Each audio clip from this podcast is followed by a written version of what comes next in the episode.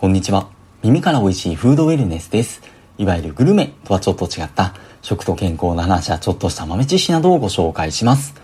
さて今回は、まあ、全粒穀物の中でも日本人にパッと思いつきやすい玄米に関する話ができればっていうのを思ったんですけども、そのきっかけとしては先週第137回の健康寿命を縮める食事因子の第1位が全粒穀物の摂取量の少なさだっていう話をさせていただいた時にいただいたコメントで、医師さんからはじめまして、いつも聞いて勉強させていただいています。全粒穀物大事なんですね。私はいつも白米に玄米を混ぜて食べているので安心しました。玄米ですが、水に一定時間つけてから食べないと体に悪いということを聞いたことがあるのですが、何かエビデンスはあるのでしょうか？っていう風なコメントをいただいていました。確かにこんな話って聞いたことありませんでしょうか？そして実際に玄米食ってもう健康食だっていうふうに言われてにもかかわらず、実際に実践してみて、なんかいまいち合わないなとか、なんかこう消化不良になったりとか、内腸が優れないなっていう経験をした人ですとか、あと、玄米食とかっていうのを良かれと思って実践しているにもかかわらず、こう、客観的に見て、この人健康そうに見えないなっていう人がいたりとか、っていうのも各言う10年前ぐらいの僕っていうのもそういうことを言われた経験っていうのがあるんですけども、まあ、そんな中で今回お供にする書籍っていうのが、正しい玄米食、危ない玄米食っていうまあ本でして、この本のサブタイトルは、マクロビをしている人はなぜ不健康そうに見えるのかっていう、まあちょっとぶっ込んできているようなタイトルだなって思ったんですが、各いうこの本の著者の鶴見隆さんっていう、まあ鶴見クリニックの理事長の方なんですけども、この方っていうのも、かつて周りに勧められて玄米菜食を始めたにもかかわらず、3ヶ月ぐらいで挫折したっていうのも、やっぱり消化不良になったりですとか、まあ肩こりがなんかどうしても治らないとか、体調不良に悩まされた。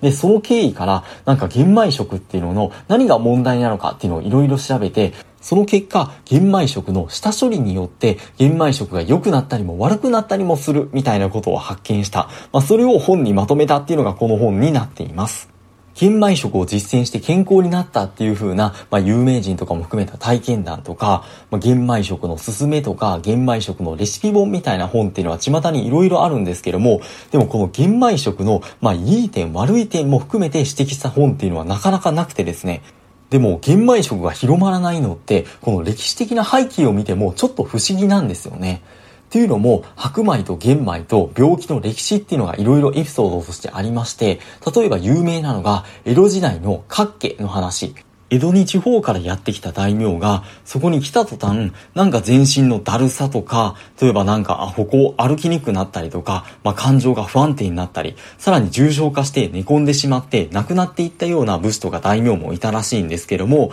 でもそういった人が病気の療養とかをして、その地元に帰ると嘘のように治ってしまう。まあ、なので、その江戸に行くと変な症状が出るっていうので、江戸患いっていうふうにも呼ばれたらしいんですけども、実はその原因が江戸の中心部で食べられていた白米だったっていう風な話で、というのも、まあ玄米から白米に生成される時に、その周りのぬか層とか胚芽とかっていう部分が取り除かれて、それによってビタミン B1 っていうビタミンも失われて、それによって活気っていう症状が出たんじゃないかっていう風な話です。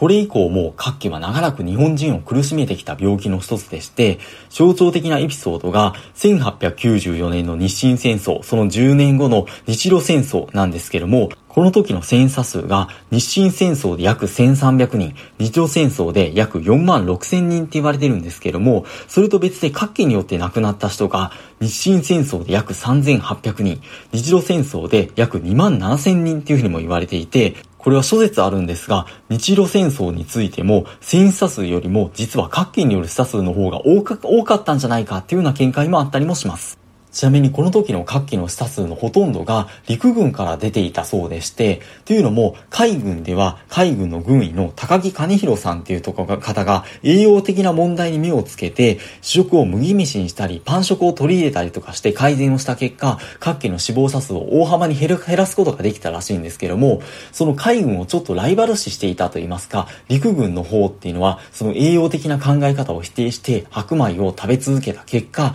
各機による死者数も多く出してしまったっていう風な経緯があるそうです。この時の陸軍の総督が森林太郎、いわゆる森鴎外でして、まあ、この時の、まあ、軍医としての責任を問われていろいろバッシングをされて、結果的に軍医を辞めることにはなるんですけれども、最終的には作家として後世に名を残すっていうのが、なんとも皮肉だなっていうふうにも思ったりもします。この辺の歴史の話は、もしお詳しい方がいらっしゃればぜひ解説してほしいなっていうのは思うところなんですけども、まあそれはさておきとして、当時栄養的にあまり優れていなかった時代背景とは言っても、白米を食べることによってこれだけ多くの死者数を出していたっていう風な歴史的な経緯もあるにもかかわらず、そしたら逆にもう白米を食べるのやめよう、もう玄米をなるべく食べるようにしようっていう風な流れが起こっても不思議じゃないでしょうか。でも実際はそんなこと起こってないですよね。今現在に至っても、玄米好きで食べている方もいらっしゃると思うんですけども、全体で見るとほんのほんの一部なんじゃないかなっていうふうに思います。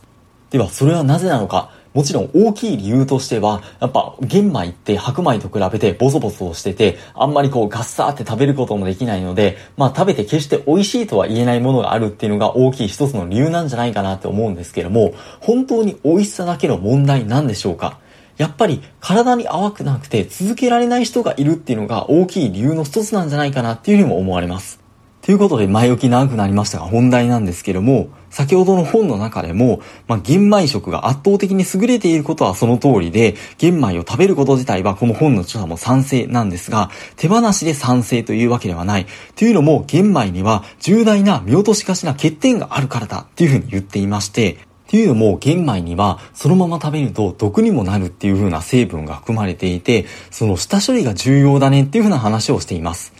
その毒の成分っていうのの一つがアプシシン酸でもう一つがビチン酸って呼ばれるものなんですけどもまず一つ目のアプシシン酸っていうものは食物が持つホルモンの一種で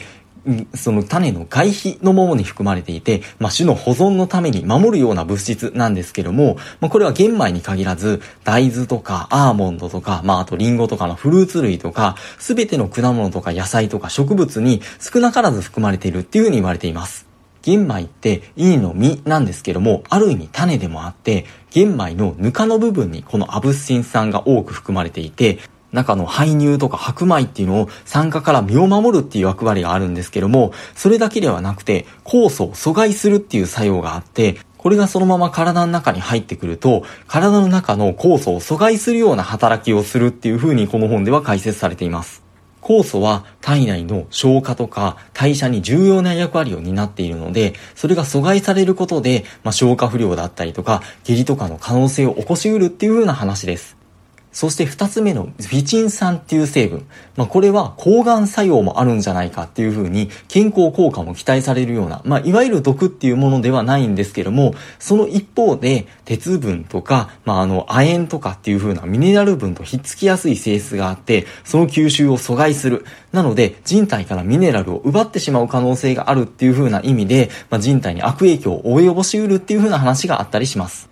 ということで、これらのデメリットをなくすために何とかしないとっていう風なところなんですけども、そのために有効な手立てっていうのが、玄米をあらかじめ水につけるっていう風な、まあ、下処理でして、この本の中では、その玄米を水に17時間ぐらい浸すといいですよっていう風に言ってはいるんですけども、先ほど玄米はある意味種でもあるっていう話が出てきたんですけども、その時間のうちに玄米が発芽をします。確かに発芽玄米っていうもの、最初から発芽をしたものっていうのも売られたりもしますよね。その水につけて発芽をさせることによって、例えば一つ目のアプシシン酸っていうのが代謝をされて、酵素を阻害するっていうデメリットが排除されて、もう一つのフィチン酸も発芽の過程でミネラルと吸着していたものから離れて、離れたミネラルは損なわれずに吸収されるようになって、そして同じく単独物質になったフィチン酸っていうのも腸の中に蓄積された不要物を排除する力っていうのが新たに得られるっていう風な話です。ちなみに発芽の過程でその毒性物質が外に出てきてしまうので、